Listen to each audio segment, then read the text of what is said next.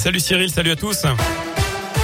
Et déjà des, des difficultés hein, sur la RN 88. Coup de frein entre Firmini et Pont-Salomon dans les deux sens de circulation. Depuis ce matin, vous ne circulez que sur une voie dans chaque sens. En cause, ce chantier qui est attaqué pour renouveler la couche de roulement.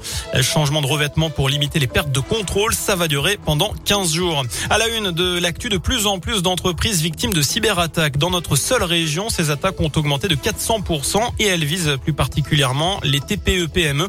François Turca et le président de la CPME, la Confédération des petites et moyennes entreprises en Auvergne-Rhône-Alpes. Elles deviennent de plus en plus des victimes à titre personnel ou à titre sociétal. Il y a encore quelques années, personne n'avait entendu parler de ça. C'était que les grands groupes et, surtout dans l'armement ou dans des choses très pointues du nucléaire, etc., qu'ils étaient concernés. Mais maintenant, vous l'avez bien vu, c'est des sociétés de 50 personnes, mais qui dégagent des fortes marges et qui sont pénalisées parce que ou on demande une rançon directement au patron, ou on taxe la société. Il faut absolument que tout le monde soit au courant qu'il y a des protections à avoir, il y a des réflexes à avoir, qu'on ne peut plus faire confiance, si vous voulez, à un environnement qui est hostile. Voilà, et l'organisation patronale a accompagné une soixantaine d'entreprises de la région ces six derniers mois sur ces questions de cybersécurité. Dans le reste de l'actu, nouveau calendrier pour le pass sanitaire. La possibilité d'y recourir devait initialement se terminer le 15 novembre, mais le gouvernement va demander au Parlement de prolonger l'état d'urgence sanitaire pendant plusieurs mois encore, voire jusqu'à l'été prochain. Annonce de Gabriel Attal tout à l'heure qui a salué l'amélioration de la situation sanitaire. Nous avons raison d'être optimistes. Voilà ce qu'a dit le porte-parole du gouvernement qui appelle tout de même à la prudence.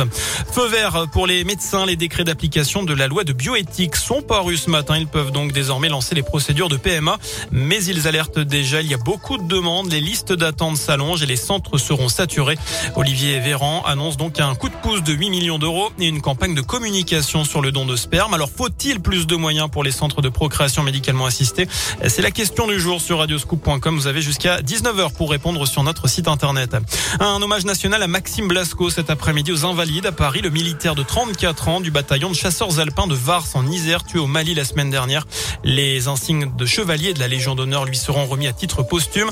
Sa femme va demander au chef de l'État de pouvoir épouser, eh bien, justement, Maxime Blasco à titre posthume.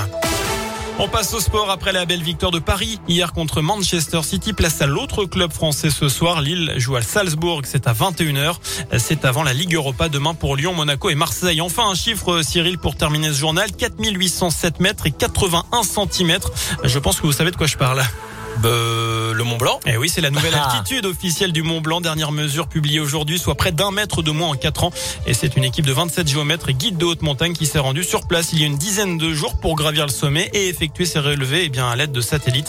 Et cela s'explique notamment, eh bien, par la couche de glace, la couche de glace, c'est comme ça qu'on appelle, qui a diminué et qui diminue chaque année.